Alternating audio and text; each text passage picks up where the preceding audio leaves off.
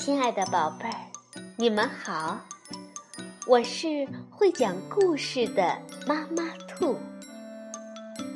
故事是可以玩的，欢迎宝贝儿们到小粽子和妈妈兔一起边看边听，玩故事。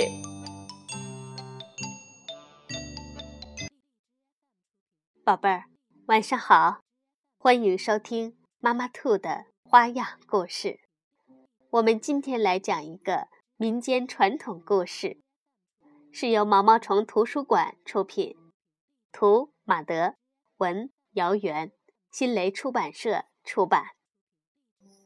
东郭先生，东郭先生是私塾里的教书先生。春日里的一天。他骑着小毛驴到野外游玩儿，不知不觉间迷了路。突然，一只狼跑到他跟前，哀求道：“先生，猎人在追我，求求你救我一命吧！”狼看起来可怜巴巴的，东郭先生心软了。他想了想，打开书袋。让狼钻了进去。猎人们追上来了，问东郭先生说：“这位先生，你可曾看见一只狼打这边经过？”东郭先生摇摇头说：“狼，没有啊，我什么也也没看见。”说完，东郭先生就骑着小毛驴儿，慢悠悠的。离开了，走出很远后，冬瓜先生回头看看，看不见那些猎人了。于是他就把狼从袋子里放了出来。冬瓜先生骑上小毛驴儿，打算离开，狼一口咬住他的衣襟儿，一副可怜巴巴的样子，说：“先生，你救人救到底。”我要饿死了。东郭先生听罢，就从怀里掏出一张大饼。狼摇摇头，露出一丝狡猾的微笑，说道：“，我不吃饼，我只吃肉。”东郭先生看看毛驴儿，问狼：“你是想吃驴肉吗？”狼看了看小毛驴，说道：“先生，驴肉又糙又老，一点儿也不好吃。”小毛驴越听越害怕，趁着东郭先生和狼说话的功夫，赶紧溜走了。狼继续说道：“有一种肉。”又香又甜，那就是你的肉。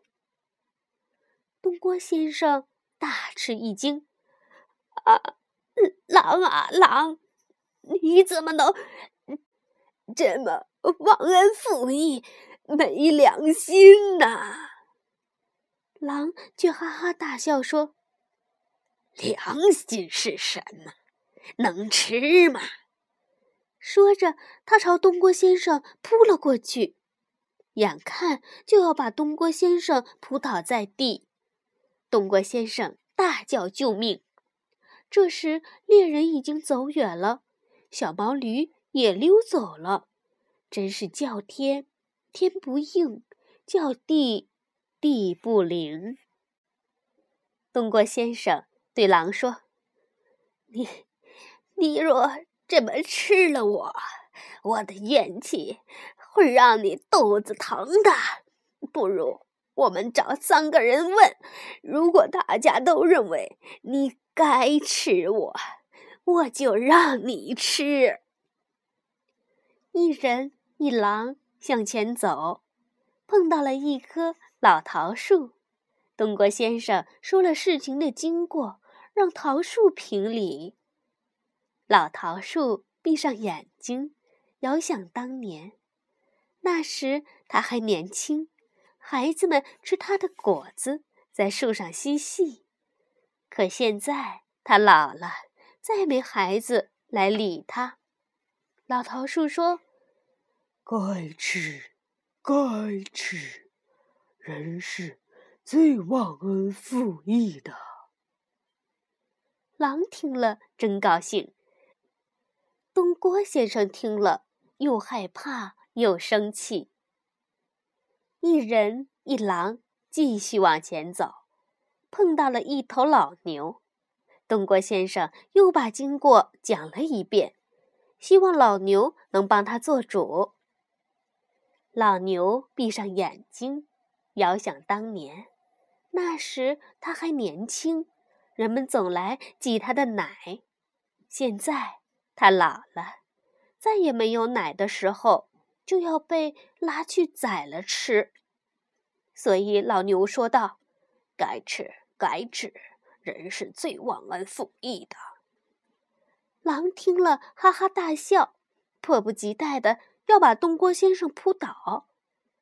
东郭先生一边躲一边说：“说好要问三个人的，你不可说了不算。”一人一狼又往前走，遇到了一位老农夫。东郭先生。哭诉了一遍自己的遭遇，伤心的问道：“老伯呀，狼该不该吃我？”老农夫听完道：“我不信，这么小的袋子，狼怎么能钻进去呢？” 狼听了，急忙说：“怎么不能？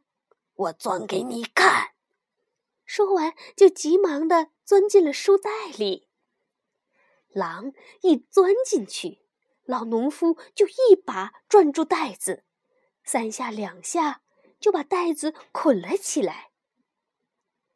老农夫对东郭先生说：“先生，人跟狼是没什么道理好讲的。”说完，老农夫就举起锄头朝袋子打下去。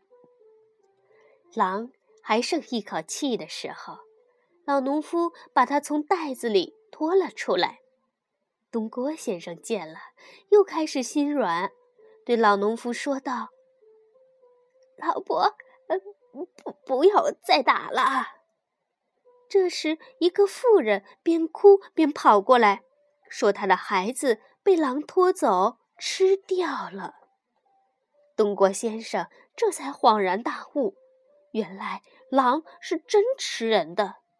他举起锄头，三下两下就打死了狼。好了，宝贝儿，东郭先生的故事就讲完了。晚安，宝贝儿。